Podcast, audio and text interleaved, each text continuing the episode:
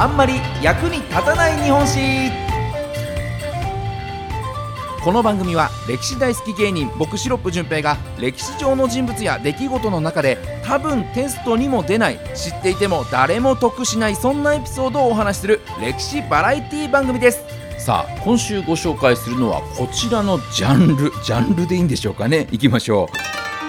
う。日本刀。まあ、歴史好きの方はね、大好きっていう方多いんじゃないかと思いますし、えー、僕も個人的に大好きです。日本刀。ね、えー、日本刀ってそもそも何ぞやというところで言いますとね、こう、平安時代の末期頃に出現したものと言われてまして、もう折れない。曲がらない、よく切れる。この3つを同時に実現させるために、この刀鍛冶の技術の推移を結集させた、もう美しくも最強の武器、それが日本刀なんですよね。でも日本刀という名の通り、やっぱり日本の職人の技術があってこそ成り立つ。そしてあの美しさというのもやっぱり日本文化の象徴だったりもしますよね。で、これ作り方としては、この玉鋼という、まあ鋼の塊を熱しまして、ハンマーでこうどんどんどんどん叩いて伸ばしていくんですね。で、それをまたこう折り返して折り返してっていうのを何回も繰り返して、で、それを何度も繰り返すことで強度を強くする。まあそういった作業の末にできるのがこの日本刀というものなんですが、ちなみにね、このあのハンマーで叩いて伸ばす作業から、この相づちを打つという言葉が生まれているということですから、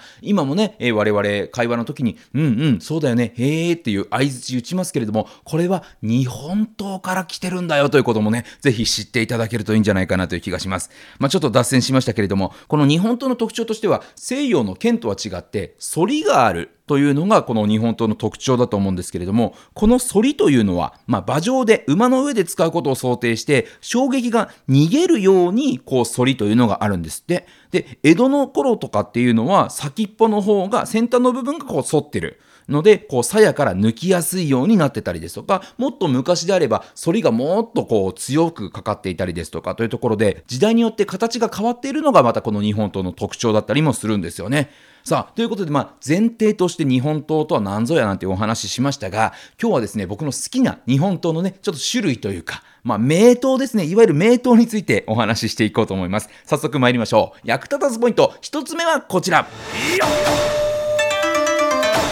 日本刀両横綱。さあ、日本刀にもね、ちゃんと横綱という立場があるんですね。あの、ちゃんと、あれなんですよ、この日本刀の番付みたいのがね、あるんですで、で、えー、まあ、その中で両横綱ですから、まあ、2本ご紹介しますけれども、まず1本目はこちら、同時切り安綱。ねえかっこいい名前ですけどね。えこれ国宝に指定されている刀でして、もう天下五剣というですね、まあ、日本のもう五大刀ですよっていう、そのうちの一つですね。えー、日本刀の中で特に名刀と呼ばれる刀のもうトップ5に選ばれている刀なわけですよ。で、中でもこれ日本刀の横綱と呼ばれる刀でして、これ義経の先祖にあたる源頼光、まあ、来光ともね、呼ばれますけれども、ね、この人物が京都の山に住み着いていた主天童寺という鬼の首を切り落としたと言われる刀なんですね。で、このエピソードもね、すごいですけれども、で、またこれ、切れ味もまたすごいんですよね。こう、江戸時代に試し切りをしたという、えー、逸話がありまして、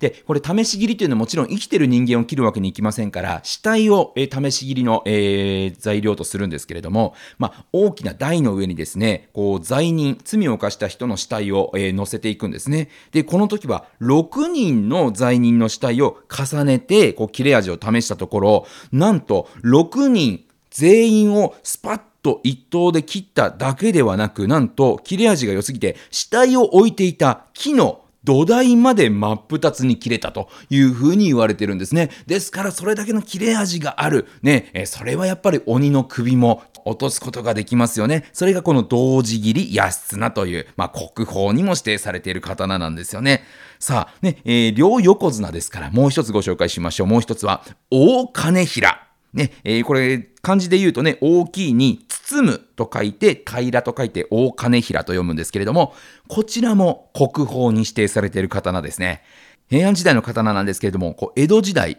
姫路城をこう今の姿に改修した池田輝政え、え、この人物が持っていた刀で、もう一国に値する価値があるというふうにも言われている刀だったんですね。で、その後も池田家にこの刀代々伝わっていたんですけれども、まあ、それだけの名刀ですからね、こう明治天皇がぜひ見たいとおっしゃったそうなんですけれども、まあ、大体ね、そういった場合っていうのは、あぜひご覧くださいということでね、こう、大金平を持ってね、えー、明治天皇のところに持っていったのかなと思うじゃないですか。逆に、いや、あの、門外不出なので、岡山まで見に来てくれるんだったらいいですよって天皇に言っちゃうぐらいの、そんなすごい刀なんですよね。で、時代はさらに進んで、太平洋戦争終結後です。こう GHQ のマッカーサーが、大金平が欲しいと言ってきたんですけれども、ここでまた池田家の方すごい返しですね。もう自由の女神と交換するならいいよ。というね、そんな交換条件を出して、まあまあ断ったというふうにも言われてますから、すごいですね。だからアメリカ人にとっての自由の女神と同じだけの価値がこの大金平にはあるんだよということを暗に伝えたということでね、非常にこう痛快なエピソードだななんていうふうにも思いますね。で、その後ね、えー、昭和42年に当時の文部省が6500万円で買い上げまして、えー、今は池田家の皆さんがこう保存しているのではなくて、東京国立博物館にこう所蔵されていると、保管されているということではあるんですけれども、まあ、ぜひともね、日本と両横綱、どれだけ美しいものなのか、ね、この目で見てみたときにですね、えー、まあ、そういった背景があったんだよというところも含めてみると、より感慨深いのかもしれないですね。じゃあ続いて参りましょう。役立たずポイント、2つ目はこちら。ネーミング独特すぎる刀。まあ、先ほどご紹介したね、同時切り安綱っていうのもね、なかなかこう、パンチの効いた名前だったりはしますけれども、日本刀結構面白い名前、変わった名前だなという刀がたくさんあるんですよね。え、いくつかご紹介していきますけれども、まあ、まず一番耳に残るな、そしてエピソードがすごいなという刀で言うと、僕は個人的に、へし切り長谷部。この刀がね、えー、ネーミング非常にいいなと。まあ、へし切りですからね、えー、相当切れ味がいいんだろうなという感じはしますけれども、これ信長がもともと持っていた刀なんですけれども、まあ、信長の元にいた茶坊主がですね、えー、ある時信長にちょっと無礼を働いたということがありまして、まあ、信長ね、ご存知の通り短期ですから、ね、ぶち切れまして、この野郎つって、もう、もう切り殺そうと、えー、このへし切り長谷部を抜いたんですけれども、この茶坊主も、やっぱりね、簡単に切られるわけにいかないですから、わーっと逃げまして、で、で、逃げるこの茶坊主、もう逃げ場がなくなって、台所の戸棚の中にこう隠れたんですね。で、もうそんなとこに隠れてない、出てこいというふうにね、信長は言うんですけれども、もちろんね、こう、茶坊主も出てったら切られちゃいますから、そう簡単に出てこないというところでですね、信長はもういいよと、出てこないんだったらということで、そのまま刀をこの戸棚に押し当てて、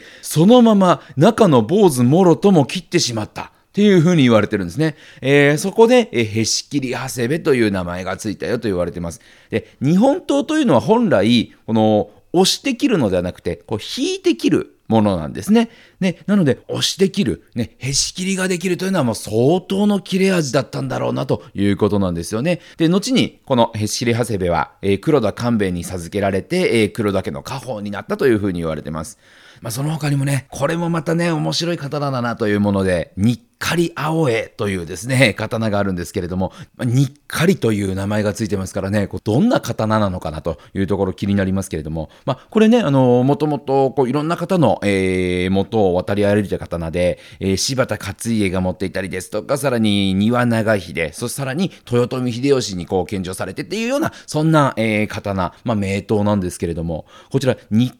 青江、なんでこんな名前ついたのっていうとですね、まあ、とある武士がこう夜道を歩いてた時に、こう何やらにっかりと笑う女の幽霊が出てきたと。にっこりじゃないんだなというところはね、ちょっと気になりますけども、にっかり笑う、もうにっこりよりも気持ち悪い感じだったんでしょうね。そのにっかり笑う幽霊をこう切り捨てたというね、幽霊を切ってしまったというそんな刀なんですね。で、翌朝ね、確認しに行くと幽霊ではなく、この石刀が真っ二つに切られていたよというふうに言われてますから、まあ、それだけでもね、こう、幽霊を切るという、ちょっとあの恐ろしさもあれば、さらに石刀を真っ二つに切ってしまうほどの切れ味でもあるというところで、まあ、まさに名刀というところだと思いますけれどもね、この時にね、あのー、にっかり笑うというふうに表現してなければこの名前ついてなかったでしょうから、その幽霊を切ったね、武士があの、あいつなんかニヤニヤしてたんだよねって言ったら、ニヤニヤ青江だったかもしれないですし、ね、あの、にっこり笑ってたんだよねって言ったら、にっこり青江というなんか可愛らしい、えー、刀の名前になってたかもしれませんが、そんなですね、ちょっと面白い名前だなという刀たくさんあるんですよね。その他ね、上杉謙信が使ってたとされるね、鉄砲切り金光。これ鉄砲切り、まさに鉄砲を切ってしまったという意味合いですけれども、上杉謙信が川中島の戦いの時に、こう武田陣のね、奥深くまでこう攻め入った時にですよ、こう鉄砲兵が鉄砲を構えて、上杉謙信を撃とうとした瞬間に、この鉄砲ごと相手の敵兵を切ってしまったというほどに切れ味が良かったということで、鉄砲切り金光なんていう呼び名もされてますし、まあ、この鉄砲切り金光に関してはですね、小豆金光なんてね、呼ばれ方もされるんですけれども、これってもともと上杉謙信の手に渡る前に、この金光をですね、ある農民の方がね、持ってたんです。そんな武士じゃない人が持ってたんだっていうところも驚きですけども、その金光をね、こう農民の方が持って、こう肩に担いでて、で、さらに、えー、こう小豆の袋を持って歩いてたんですって。で、その時にね、小豆の袋がね、こう破けてしまって、小豆がポロポロポロポロとこぼれてしまって、その、このこぼれて落ちてきた小豆が、この金光、刀のですね、上を通った時に、スパッと2つに切れてしまったというところから、ね、ちゃんと切りに行ったわけじゃなくて、落ちてきた小豆すら真っ二つにしてしまうということで、小豆金光なんていうふうにも呼ばれたりですとか、まあ本当にね、こう刀って、まあ元々の名前はあっても、こういろんな異名が付けられる、エピソードからいろんな異名が付けられるという刀も非常に多いんですよね。ですからこうネーミングでこう好きな刀というのを見つけてみるのも面白いかもしれないですね。じゃあ最後参りましょう。役立たずポイント3つ目はこちら。徳川を潰す呪われた刀。徳川を潰す呪われた刀といえばそう、妖刀村正ですよね。で、こう、なぜね、こう、妖刀と呼ばれたのかというところですけれども、こう徳川にあだなす刀として、まあ、江戸時代、まあ、徳川幕府にね、意味嫌われた刀なんですよね。というのも、こう、もともと家康のおじいちゃんが、こう、家臣に殺されたということがありまして、その殺された時に使われた刀が村正だったと。さらには家康のお父さんが急にまた家臣に殺されるんです。その時に使われたのも村正だったと。で、えー、さらに家康が信長と同盟関係になった時に、家康のね、奥さんと息子が、こう、ライバルの武田家と内通していると疑われたというね、まあそんな事件、信康事件と呼ばれる事件がありますけれども、まあそれでこの二人を殺すように命じられるというか、まあ仕方なくね、家康はしぶしぶこの二人を、えー、殺さなきゃいけないという状況になってしまって、その二人が死ぬ時に使われたのも村正だったと。ですから、この家康、徳川家のね、家康に関係する人たちが、この村正によって命を落としているというところから、もう徳川にあだなす刀というふうに言われてるんですよね。ちなみに、大阪夏の陣で、真田幸村、ね、日の本一のつわものと呼ばれる真田幸村が、こう、あの、もうあと一歩で、あと一歩で家康を倒せるぞというところで、思わず刀を投げたというね、えー、そんなエピソードがあるんですが、その投げつけてきて、危うく家康が命を落としかけたのもまた、村正だったと言われてますから、本当にね、この家康の周り、そして家康自身が引きに瀕するとき、近くに必ず村正があったということなんですよね。まあ、そういったことで、もう村正はやばいということでね、徳川家はもう村正という刀をもう持つことも取引することももう一切禁止ですというふうに言って、もう村正というものをこの世からなくそうとしたんですけれども、ただ、江戸時代ですね、竹中重義という、まあ、長崎奉行を務めた人間がいまして、で、こいつがですね、何やら勝手に東南アジアと密貿易をしてるという風な噂、まあ、密告が入るんですね。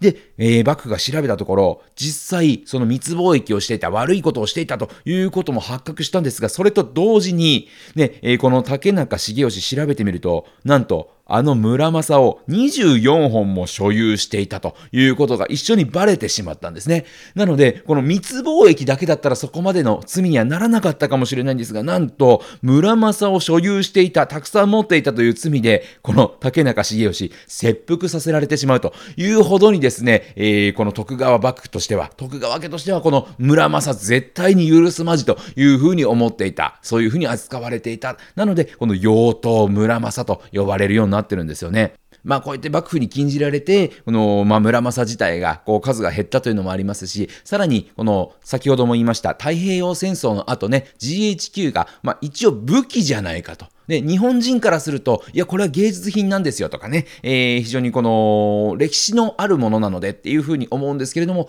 こう、GHQ からするとそれはもう武器だということで、結構な数の日本刀を接収、まあ、没収してしまったという経緯がありまして、それで、まあ、村正も含めて名刀がどんどん流出、日本からなくなってしまったということがあったんですけれども、えー、なんとですね、2017年の、もうごくごく最近ですね、2017年の日露首脳会談の時に、当時の安倍首相とプーチン大統領の間で、こう、プレゼントを送り合うということがあったんですが、で、安倍さんからはですね、プーチン大統領が柔道好きということもあって、まあ、柔道の本を、えー、渡したというふうに言われてるんですが、なんとプーチン大統領から安倍総理には戦後アメリカが没収して海外に流出していた村正を渡してきたというふうに言われてますから、ねですからあの、まあ、何十年という時を経て、えー、この村正が日本に戻ってきた。まあ、結構ね、あのこういったの名刀がですね、一時海外に流出したけれども、その刀のですね、えー、日本刀の愛好家の方々、海外にいる方々も、